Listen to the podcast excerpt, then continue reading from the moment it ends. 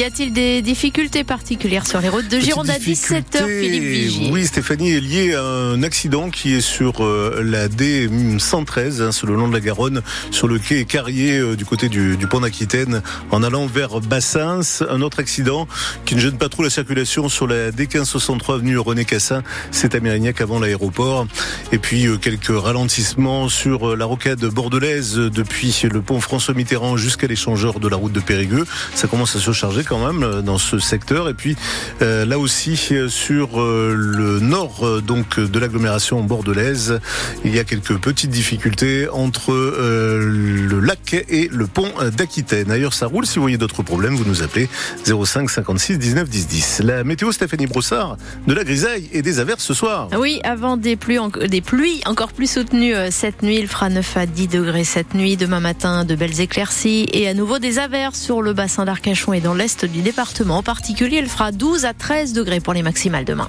Greta Thunberg annoncée à Bordeaux dimanche. La militante écologiste suédoise doit participer à la manifestation organisée contre le projet de 8 puits de pétrole supplémentaires voulu par le Canadien Vermilion à la teste de bûche.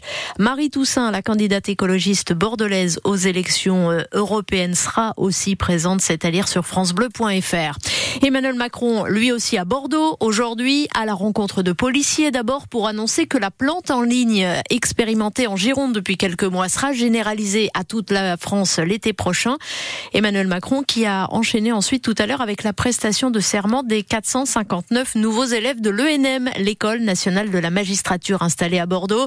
Le président de la République qui a évidemment euh, commencé sa visite par rendre hommage à Robert Baninter, décédé à l'âge de 95 ans, avocat, garde des Sceaux, l'homme de l'abolition de la peine de mort en 1981 et de la dépénalisation de l'homosexualité en France. Je crois que la nation a perdu à coup sûr un grand homme, un très grand avocat, un très grand garde des Sceaux qui évidemment a conduit pour notre pays l'abolition, mais aussi des réformes importantes du, du code pénal qui a conduit à transformer au début des années 80 la justice de notre pays.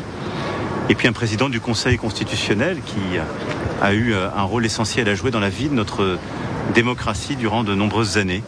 C'était aussi pour moi, je dois le dire, un, sage au-delà de ses, de ses fonctions qui a toujours permis d'éclairer les décisions les plus, euh, les plus délicates. Un hommage national lui sera rendu. Autre hommage rendu par Pierre Urmic, le maire de Bordeaux, ancien avocat. Nous perdons un immense défenseur des droits humains pour le garde des Sceaux, Éric Dupont-Moretti, qui accompagne Emmanuel Macron aujourd'hui à Bordeaux. Il laisse un vide à la hauteur de son héritage incommensurable. Un recueil de condoléances sera ouvert au public au ministère de la Justice à Paris jusqu'à dimanche. 35 ministres, un gouvernement désormais au complet et au travail en séminaire autour de Gabriel Attal, le Premier ministre, demain matin à Matignon, pour définir les priorités des prochains mois. Parmi les nouveaux venus, Agnès Pannier-Runacher, en plus de Marc Fesneau à l'agriculture.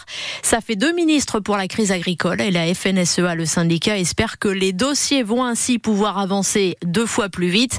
C'est d'ailleurs pour remettre un coup de pression à l'exécutif que des agriculteurs de la Gironde bloquent les entrées et sorties de la SCASO, la centrale d'achat de Leclerc à Béchac et Caillou entre Libourne et Bordeaux euh, depuis euh, cette nuit et jusqu'à demain, car tout n'est pas réglé, disent-ils, c'est à lire sur francebleu.fr. Eden, 9 ans, disparu de Souston dans les Landes depuis hier, vient d'être retrouvé par les gendarmes dans le Lot-et-Garonne. Il était avec son père. Une enquête pour disparition inquiétante avait été ouverte et de gros moyens déployés pour le retrouver, notamment avec un hélicoptère venu de Bayonne.